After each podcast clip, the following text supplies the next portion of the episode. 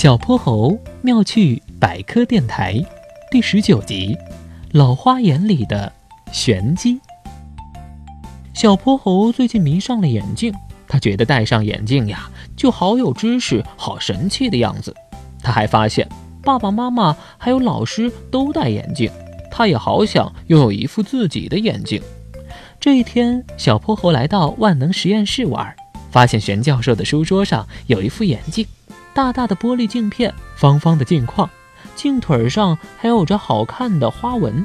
小泼猴见了，好奇的心痒痒，于是他把眼镜戴上。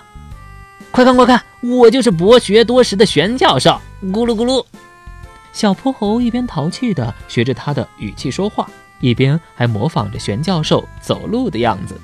谁知他刚走了两步，就觉得头晕眼花，哎呦一声，差点跌倒。小泼猴，快把我的老花镜放下，它可不是个好玩具。咕噜咕噜。刚刚吃了苦头的小泼猴赶紧摘下眼镜，还给了玄教授。玄教授，为什么你的眼镜和我爸爸的不一样？咕噜咕噜，我老了，变成老花眼了。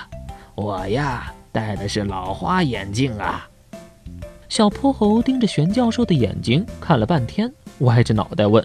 玄教授，你眼睛里长了花朵吗？我怎么看不到啊？玄教授听完哈哈大笑：“ 人的眼睛是很脆弱的，要好好爱惜呀。老花眼啊，是一种老年病哦，就是看不清近处的物体了。这是步入中老年必然出现的视力问题哦。佩戴老花眼镜就能帮我看清楚东西啦。”咕噜咕噜，小泼猴说：“那和我爸爸的眼睛有什么区别呢？”咕噜咕噜，区别很大。你的爸爸呀，戴的是近视眼镜，得了近视眼就是看不清远处的东西。得了近视眼可不好玩，造成近视一般有两种原因，一种是由遗传因素决定的。就是说，你从妈妈肚子里出来就已经近视了。这一种啊，一百个人里才有五个，人数较少。另一种是用眼不当导致的，比如说你看书的时候光线太暗，或者距离太近，或者是时间太长等等原因，都可能造成近视哦。